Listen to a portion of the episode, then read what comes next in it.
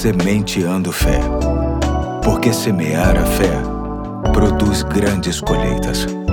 Olá, aqui é o Pastor Eduardo. Hoje é quarta-feira, dia 10 de maio de 2023 e chamo sua atenção para um novo ponto da série Andar com Deus, que visa pensar nos desafios que encontramos em nosso tempo, a fim de que tenhamos a mesma experiência que Enoque teve. Texto bíblico básico se encontra em Gênesis 5:24, que diz assim: Enoque andou com Deus e já não foi encontrado, pois Deus o havia arrebatado. Enoque foi uma pessoa que andou com Deus de forma tão extraordinária que o próprio Deus resolveu tomá-lo para si sem que ele conhecesse a morte. Sendo assim, certamente alguém pode até imaginar que Enoque deveria ser um ser humano extremamente especial, com uma vida diferente da dos outros e sem nenhum problema aparente. Só que não. Nos versos 21 e 22 do capítulo 5 do livro de Gênesis, lemos que Enoque se casou, teve sua esposa, filhos e filhas. Um deles é o famoso Matusalém. Isso significa que Enoque foi bastante parecido com as pessoas de sua época. Não era um super-homem, mas um homem comum que nasceu, teve irmãos e irmãs, conheceu uma jovem, namorou, casou-se com ela e teve filhos e filhas.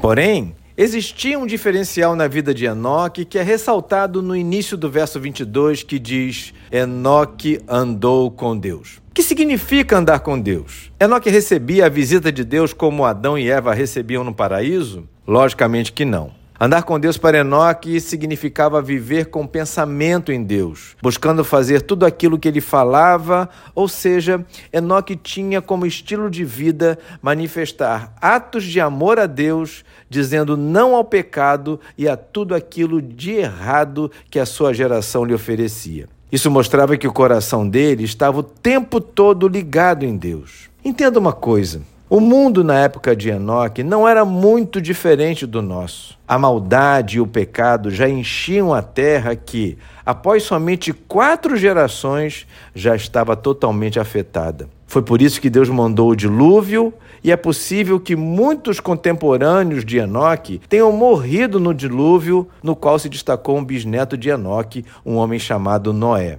E foi nesse tempo de pecado que um homem se destacou pelo simples fato de ter decidido andar com Deus. Decisão esta que eu e você podemos tomar com toda certeza, mesmo sendo quem somos e com a natureza pecaminosa que temos. Que o Senhor conheça homens e mulheres com a mesma decisão de Enoque neste tempo. Hoje eu fico por aqui e até amanhã, se Deus quiser.